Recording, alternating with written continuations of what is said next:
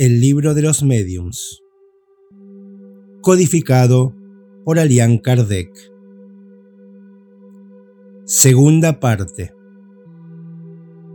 Manifestaciones espíritas.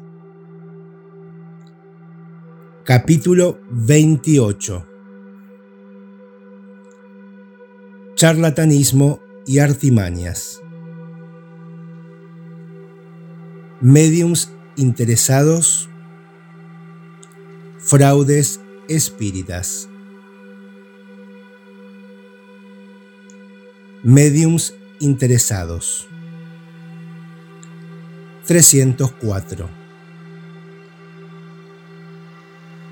Como todo puede convertirse en objeto de explotación, no habría nada de extraño en el hecho de que también se quisiera explotar a los espíritus.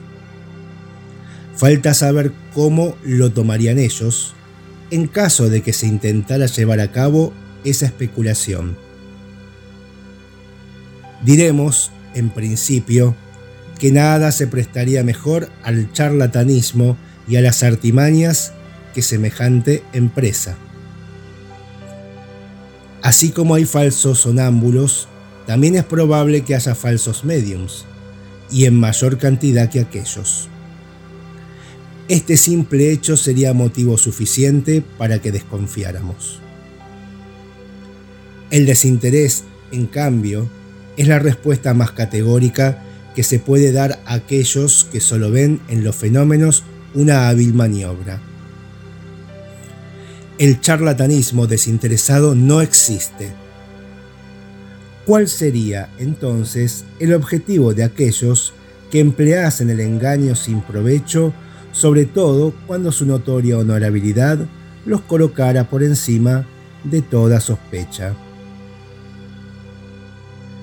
Si bien la ganancia que un medium podría extraer de su facultad constituye un motivo de sospecha, esa circunstancia no prueba de por sí que esa sospecha tenga fundamento. Él podría tener una verdadera aptitud y actuar de muy buena fe, incluso si se hiciera retribuir.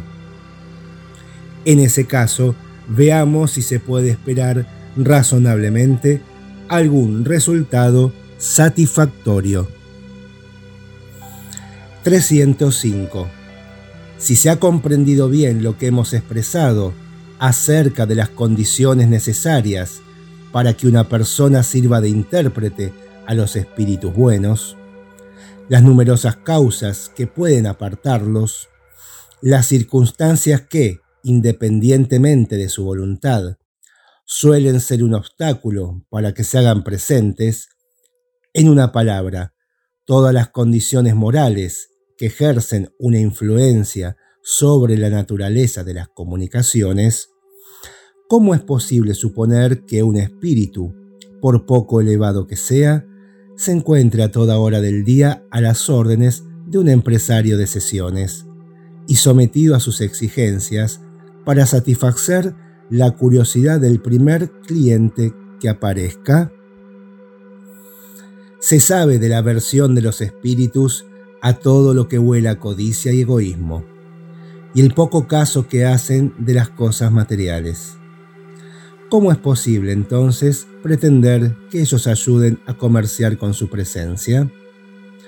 La razón rechaza esa idea, y sería preciso conocer muy poco la naturaleza del mundo espírita para creer que eso sea posible. No obstante, como los espíritus frívolos son menos escrupulosos y solo buscan la ocasión para divertirse a expensas de nosotros, de ahí resulta que, si no somos engañados por algún falso medium, existen muchas probabilidades de que alguno de esos espíritus lo haga. Estas reflexiones permiten que se comprenda el grado de confianza que se debe dispensar a las comunicaciones de esta índole. Por lo demás, ¿de qué servirían hoy los mediums pagos? Toda vez que, si uno mismo no posee la facultad mediúmnica, puede encontrarla en algún miembro de la familia, entre los amigos o conocidos. 306.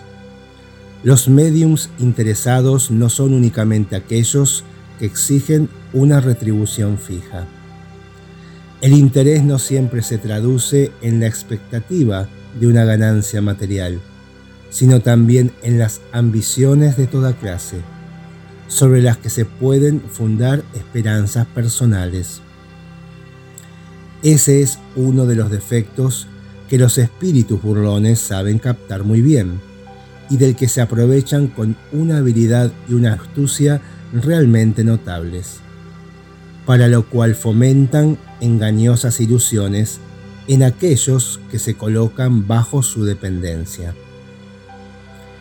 En resumen, la mediumnidad es una facultad que se concede para el bien, y los espíritus buenos se apartan de cualquiera que pretenda convertirla en un trampolín para alcanzar todo aquello que no corresponda a los designios de la providencia. El egoísmo es la plaga de la sociedad. Los espíritus buenos lo combaten y no es lícito suponer que ellos estén a su servicio. Esto es tan racional que sería inútil insistir más sobre ese punto. 307. Los mediums de efectos físicos no se encuentran en la misma categoría dado que esos efectos son producidos generalmente por espíritus inferiores, menos escrupulosos. No decimos que esos espíritus sean necesariamente malos, porque se puede ser un simple cargador y al mismo tiempo un hombre muy honesto. Pero si un medium de esa categoría quisiera explotar su facultad, encontraría espíritus que lo asistirían sin demasiada repugnancia. No obstante, también ahí se presenta otro inconveniente. El medium de efectos físicos, del mismo modo que el de comunicaciones inteligentes, no ha recibido su facultad para emplearla conforme le plazca. Se le ha dado con la condición de que haga buen uso de ella, de modo que, si abusa de esa facultad, se le puede retirar o puede volverse en contra de él, porque en definitiva los espíritus inferiores se encuentran a las órdenes de los espíritus superiores. Los espíritus inferiores se complacen en engañar, pero no les agrada ser engañados. Si bien se prestan de buen grado a las bromas, a las curiosidades, porque les gusta divertirse, también es cierto que, como a los demás espíritus, no les satisface que los exploten, ni servir de comparsas para que la recaudación aumente. A cada instante demuestran que tienen voluntad propia y que proceden cuando y como mejor les parece. Esto hace que el medium de efectos físicos se encuentre aún menos seguro que el medium escribiente en lo que respecta a la regularidad de las manifestaciones. Pretender producirlas en días y horas determinados sería dar pruebas de la más profunda ignorancia. ¿Qué se hace entonces para ganar dinero? Se simulan los fenómenos. Esto puede suceder no solo con quienes hacen de ello un oficio declarado, sino también con las personas aparentemente simples que descubren que ese medio es más fácil y cómodo que trabajar. Si el espíritu no produce ningún fenómeno, se suple su falta. La imaginación es tan fecunda cuando se trata de ganar dinero, dado que el interés constituye un motivo legítimo de sospecha, nos da derecho a un riguroso examen, con el cual nadie podrá ofenderse si no quiere que esa sospecha quede justificada. No obstante, la desconfianza es tan legítima en ese caso como ofensiva cuando se trata de personas honestas y desinteresadas. 308.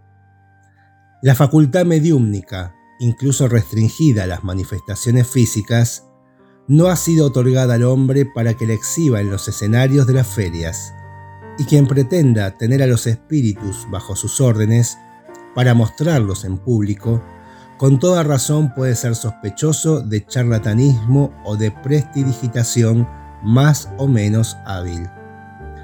Téngase presente esto cada vez que aparezcan anuncios de presuntas sesiones de espiritismo o de espiritualismo, a tanto por persona, como también el derecho que el público adquiere al comprar su entrada.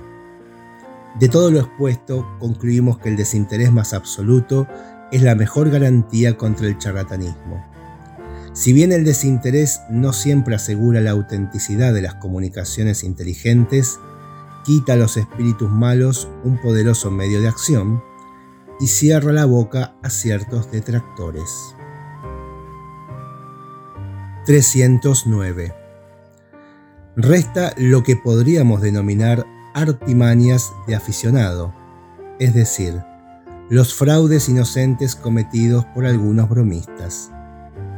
Sin duda, es posible practicarlos como pasatiempo en reuniones frívolas y banales, pero nunca en reuniones serias, donde solo se admiten personas serias. Además, siempre es posible que alguna persona se dé el gusto de cometer una mistificación momentánea, pero sería necesario que estuviera dotada de singular paciencia para representar ese papel durante meses y años, y durante varias horas consecutivas cada vez Solo algún interés podría alimentar esa perseverancia. Y el interés, repetimos, justifica todas las sospechas. 310. Quizás se alegue que un medium que consagra todo su tiempo al público, en bien de la causa, no puede hacerlo gratuitamente, puesto que necesita vivir. Pero, ¿Lo hacen bien de la causa o para su propio bien? ¿No será en realidad porque ve en eso un oficio lucrativo? A ese precio siempre encontraremos personas dedicadas. Ese medium no tiene otro negocio a su disposición. No nos olvidemos de que los espíritus, sea cual fuere su superioridad o su inferioridad, son las almas de los muertos y si consideramos que tanto la moral como la religión prescriben como un deber que se respeten los despojos mortales, mayor aún será la obligación de respetar a los espíritus. ¿Qué se diría de alguien que para ganar dinero exhumara un cuerpo de la tumba y lo exhibiese, dado que ese cuerpo puede provocar curiosidad? ¿Es menos irrespetuoso exhibir el espíritu que exhibir el cuerpo? Con el pretexto de que resulta curioso ver cómo actúa un espíritu. Y nótese que el precio de la entrada se corresponderá con los trucos que ese espíritu haga y con el atractivo del espectáculo. Por cierto, aunque en vida hubiese sido un comediante, nunca habría sospechado que después de su muerte hallaría un director que, para su propio beneficio, lo hiciera representar una comedia gratuitamente. No debemos olvidarnos de que las manifestaciones físicas, del mismo modo que las manifestaciones inteligentes, solo son permitidas por Dios a los fines de nuestra instrucción. 311. Si hacemos a un lado estas consideraciones morales, no dudamos en absoluto de la posibilidad de que haya mediums interesados que, al mismo tiempo, sean honrados y escrupulosos, porque en todas las profesiones hay personas honestas. Solo nos referimos al abuso. Con todo, por los motivos que hemos expuesto, es necesario admitir que el abuso se haya más justificado entre los mediums pagos que entre los que, dado que consideran la facultad mediúmnica como una gracia, solo la emplean para prestar servicio. El grado de confianza o de desconfianza que se debe dispensar a un medium pago depende, ante todo, de la estima que nos inspiren tanto su carácter como su moralidad, además de las circunstancias. El medium que, con un objetivo eminentemente serio y útil, esté impedido de emplear su tiempo de otra manera y, por ese motivo, se vea exonerado, no debe ser confundido con el medium especulador, es decir, con aquel que por decisión premeditada convierte a la mediumnidad en un negocio. Por consiguiente, según sea el motivo y el objetivo del medium, los espíritus pueden condenarlo, absolverlo e incluso asistirlo. Ellos juzgan más la intención que el hecho material. 312. No forman parte del mismo caso los sonámbulos que utilizan su facultad de un modo lucrativo. Aunque esa explotación esté sujeta a abusos, y aunque el desinterés constituya la mayor garantía de sinceridad, la situación de ellos es diferente, puesto que los que actúan son los propios espíritus de los sonámbulos.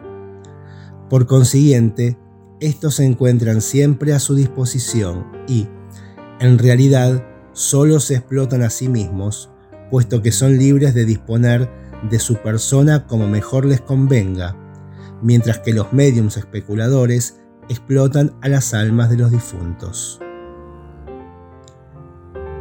313. No ignoramos que nuestra severidad para con los médiums interesados subleva a todos aquellos que explotan o están tentados de explotar este nuevo negocio y los transforma en nuestros enemigos encarnizados, así como a sus amigos que naturalmente hacen causa común con ellos.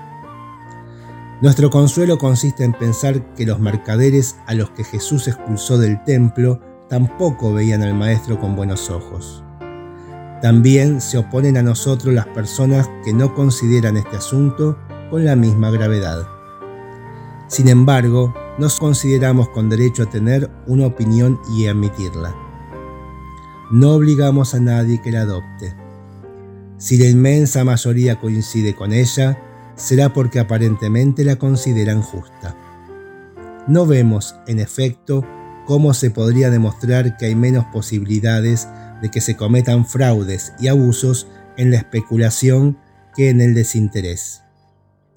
En lo que a nosotros respecta, si nuestros escritos han contribuido a arrojar el descrédito sobre la mediunidad interesada, tanto en Francia como en otros países, creemos que ese es uno de los mayores servicios que esos escritos han prestado al espiritismo serio.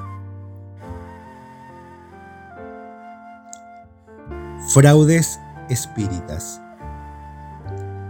314 Quienes no admiten la realidad de las manifestaciones físicas, por lo general atribuyen al fraude los efectos producidos. Se basan en el hecho de que los prestidigitadores hábiles hacen cosas que parecen prodigios para quien no conoce sus secretos. De ahí concluyen que los mediums no son más que escamoteadores. Ya hemos refutado ese argumento, o mejor dicho, esa opinión, principalmente en nuestros artículos sobre el señor Home y en los números de la revista espírita de enero y febrero de 1858. Por consiguiente, aquí solo diremos algunas palabras antes de pasar a algo más serio. Por lo demás, hay una consideración que no escapará a quien reflexione un poco. No cabe duda de que existen prestidigitadores de una prodigiosa habilidad, aunque son raros.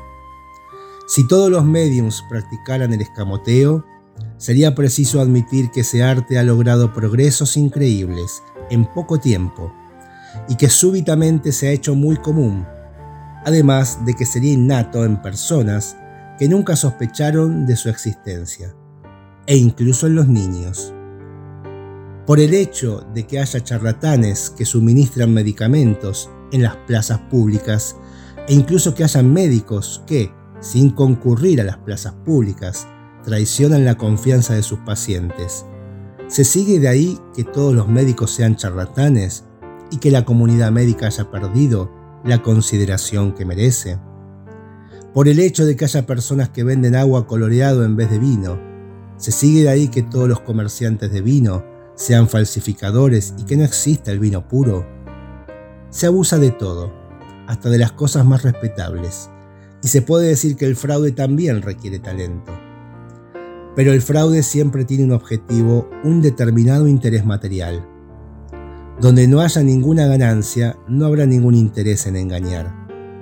Por eso dijimos, en alusión a los medios mercenarios, que la mejor garantía es el desinterés absoluto. 315. Entre los fenómenos espíritas, los que más se prestan al fraude son los fenómenos físicos, por motivos que es conveniente considerar. Primero, porque impresionan más a la vista que a la inteligencia, de modo que son los que la prestidigitación puede imitar con mayor facilidad. Segundo, porque como estimulan más que los otros la curiosidad, ejercen mayor atracción sobre las multitudes y, por eso mismo, son más productivos. Por consiguiente, desde estos dos puntos de vista, los charlatanes tienen gran interés en simular ese tipo de manifestaciones. Los espectadores que, en su mayoría, ignoran la ciencia espírita, por lo general recurren a esos fenómenos mucho más en busca de una distracción que de una instrucción seria, pues es sabido que siempre se paga más por lo que divierte que por lo que instruye. Por otra parte, existe otro motivo no menos decisivo. Si bien la prestidigitación puede imitar efectos materiales, para los cuales no necesita más que habilidad, hasta la fecha no le conocemos el don de improvisar, que requiere una dosis de inteligencia poco común, ni el don de producir esos bellos y sublimes dictados, a menudo tan oportunos, que los espíritus brindan en sus comunicaciones. Esto nos hace recordar el hecho siguiente. Cierto día, un escritor bastante conocido vino a vernos y nos manifestó que era un excelente medium, escribiente, intuitivo, y que se ponía a disposición de la Sociedad Espírita de París. Como tenemos por hábito solo admitir en la sociedad a mediums cuyas facultades conozcamos, le pedimos a nuestro visitante que primero nos diera pruebas de su facultad en una reunión particular. En efecto, él concurrió. Durante la reunión, varios mediums experimentados ofrecieron disertaciones y respuestas de notable precisión a preguntas que se le formularon y acerca de temas que ignoraban. Cuando llegó el turno de ese señor, escribió unas pocas palabras sin sentido, Dijo que ese día no se encontraba bien dispuesto y nunca más lo vimos. No cabe duda de que comprendió que el rol de medium de efectos inteligentes era más difícil de representar de lo que él había imaginado. 316. En todas las situaciones, las personas a las que se engaña con mayor facilidad son aquellas que no pertenecen al oficio. Lo mismo ocurre con el espiritismo. Las que no lo conocen se dejan engañar fácilmente por las apariencias, mientras que un estudio previo y atento las inicia no solo en las causas de los fenómenos, sino también en las condiciones normales en que suelen producirse, proveyéndoles de ese modo los medios para reconocer el fraude, en caso de que exista. 317 los mediums embusteros son condenados, como lo merecen, en la siguiente carta que hemos publicado en la revista Espírita del mes de agosto de 1861. París, 21 de julio de 1861. Señor, se puede estar en desacuerdo sobre ciertos puntos, así como en perfecto acuerdo sobre otros. Acabo de leer en la página 213 del último número de vuestra revista algunas reflexiones acerca del fraude en materia de experiencias espiritualistas o espíritas, a las cuales tengo la satisfacción de adherir con todas mis fuerzas. Allí, las disidencias a propósito de teorías y doctrinas desaparecen como por encanto. Tal vez no soy tan severo como vos lo sois en relación con los mediums que, en una forma digna y decente, aceptan un pago como indemnización por el tiempo que consagran a las experiencias, a menudo prolongadas y cansadoras. pero sí lo soy tanto como vos, y nadie lo sería más, en lo atinente a los que, en un caso semejante, cuando se les presenta la ocasión, suplen con trampas y fraude la ausencia o la insuficiencia de los resultados prometidos y esperados. Mezclar lo falso con lo verdadero cuando se trata de fenómenos obtenidos mediante la intervención de los espíritus es simplemente una infamia, y el medium que considere que puede hacerlo sin escrúpulo tiene anulado el sentido moral. Conforme lo habéis observado con exactitud, eso significa lanzar el descrédito sobre la cuestión en el espíritu de los indecisos, a partir del momento en que el fraude se descubre. Agregaré que eso significa comprometer del modo más deplorable a los hombres honrados, que prestan a los mediums el apoyo desinteresado de sus conocimientos y sus luces, y que se constituyen en garantes de la buena fe de esos mediums a quienes en cierta forma patrocinan. También significa cometer para con ellos una verdadera traición. El medium que sea sorprendido en maniobras fraudulentas, que sea descubierto, para valerme de una expresión un tanto trivial, con las manos en la masa, merecería ser proscripto por todos los espiritualistas o espíritas del mundo, para quienes constituiría un riguroso deber desenmascararlos o reprobarlos. Si considerase conveniente, Señor, insertar estas breves líneas en vuestra revista, quedan a vuestra entera disposición. Recibid, etc. Mateo. 318. No todos los fenómenos espíritas son igualmente fáciles de imitar. No cabe duda de que hay algunos que desafían la habilidad de los prestidigitadores. Tales son, evidentemente, el movimiento de objetos sin contacto, la suspensión de cuerpos pesados en el espacio, los golpes en diferentes lugares, las apariciones, etc., que requieren el empleo de trucos y cómplices. Por eso decimos que en esos casos es necesario observar atentamente las circunstancias y, sobre todo, tener en cuenta el carácter y la posición de las personas, el objetivo y el interés que pudieran tener en engañar. Ese es el mejor de los controles, pues hay circunstancias que disipan cualquier motivo de sospecha.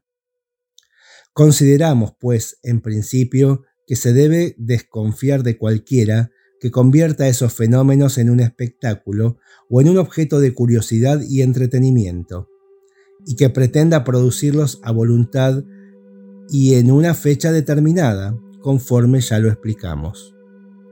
Nunca estará de más repetir que las inteligencias ocultas que se manifiestan tienen su susceptibilidad e insisten en demostrarnos que gozan también de libre albedrío, de modo que no se someten a nuestros caprichos. Basta con que señalemos algunos subterfugios que se emplean que es posible emplear en ciertos casos a fin de prevenir contra el fraude a los observadores de buena fe. En cuanto a las personas que se obstinan en juzgar sin antes haber profundizado en el asunto, sería tiempo perdido que tratáramos de modificar su opinión. 319. Uno de los fenómenos más comunes es el de los golpes que se escuchan en la sustancia misma de la madera, con o sin movimiento de la mesa, o de otros objetos que se empleen. Ese efecto es uno de los más fáciles de imitar, ya sea mediante el contacto de los pies, ya provocando mínimos crujidos en el mueble. Hay, sin embargo, un pequeño artificio especial que conviene revelar. Basta con que una persona coloque las dos manos aplanadas sobre la mesa lo suficientemente próximas como para que las uñas de los pulgares se apoyen con fuerza la una contra la otra. Entonces, por medio de un movimiento muscular imperceptible, se provoca entre ellas un frotamiento que produce un ruidito seco, que presenta gran analogía con el de la tiptología interna. Ese ruido repercute en la madera y produce una ilusión completa. Nada es más fácil que hacer que se escuchen todos los golpes que se quiera, o el redoble del tambor, etc., o la respuesta a ciertas preguntas mediante un sí o un no, con números o incluso con indicación de las letras del alfabeto. Es muy simple descubrir el fraude siempre que se esté prevenido. El engaño se vuelve imposible si las manos se mantienen separadas una de otra y si se tiene la certeza de que ningún otro contacto podrá producir el ruido. Por otra parte, los golpes reales presentan la característica de que cambian de lugar y de tono a voluntad, lo que no sucede cuando se deben a la causa que hemos señalado o a cualquier otra causa semejante. Tanto es así que los golpes dejan la mesa para hacerse escuchar en otro mueble con el que nadie está en contacto, en las paredes, en el techo, etc. Y además responden a preguntas imprevistas. 320.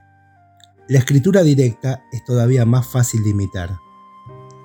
Sin que aludamos a los conocidos agentes químicos, que se emplean para hacer que en un momento determinado la escritura aparezca en una hoja en blanco, lo que se puede frustrar con las precauciones más comunes, existe la posibilidad de que alguien sustituya un papel por otro mediante una hábil maniobra. Además, podría suceder que el interesado en cometer el fraude supiera desviar la atención de los demás mientras escribe hábilmente algunas palabras. Incluso alguien nos dijo que vio a una persona escribiendo de esa manera con un trozo de la mina de un lápiz escondida debajo de la uña. 321. El fenómeno de aportes también se presta a las artimañas. Cualquier persona puede ser engañada fácilmente por un escamoteador más o menos hábil, aunque no sea un profesional de la especialidad. En el artículo especial que incluimos más atrás, los espíritus mismos determinaron las condiciones excepcionales en que se producen los aportes y de ahí podemos inferir que su obtención fácil y facultativa puede, al menos, ser considerada sospechosa. La escritura directa se encuentra en el mismo caso. 322. En el capítulo referido a los mediums especiales, hemos mencionado, de acuerdo con los espíritus, las aptitudes mediúmnicas comunes y las que son raras. Así pues, es conveniente desconfiar de los mediums que pretenden poseer estas últimas con demasiada facilidad o que ambicionen disponer de múltiples facultades, pretensión que muy raramente se justifica. 323. Las manifestaciones inteligentes son, conforme a las circunstancias, las que ofrecen más garantías sin embargo, tampoco esas escapan a la imitación, al menos en lo que se refiere a las comunicaciones banales y vulgares. Algunos creen que están más seguros con los mediums mecánicos, no solo en lo que respecta a la independencia de las ideas, sino también como prevención de los engaños. Por esa razón, ciertas personas prefieren los intermediarios materiales. Pues bien, es un error. El fraude se insinúa en todas partes y sabemos que con cierta práctica se puede dirigir a voluntad incluso una cesta o una tablilla escribiente, dándole todas las apariencias de los movimientos espontáneos. Lo que disipa todas las dudas son los pensamientos que se expresan, ya provengan de un medium mecánico o de un medium intuitivo, auditivo, parlante o vidente. Hay comunicaciones que superan de tal modo las ideas, los conocimientos e incluso el alcance intelectual del medium, que solo por efecto de una extraña ilusión alguien podrá atribuirlas al intermediario. Reconocemos que los charlatanes disponen de gran habilidad y vastos recursos, pero todavía no hemos descubierto en ellos el don de conferir saber a un ignorante ni talento a quien no lo posee.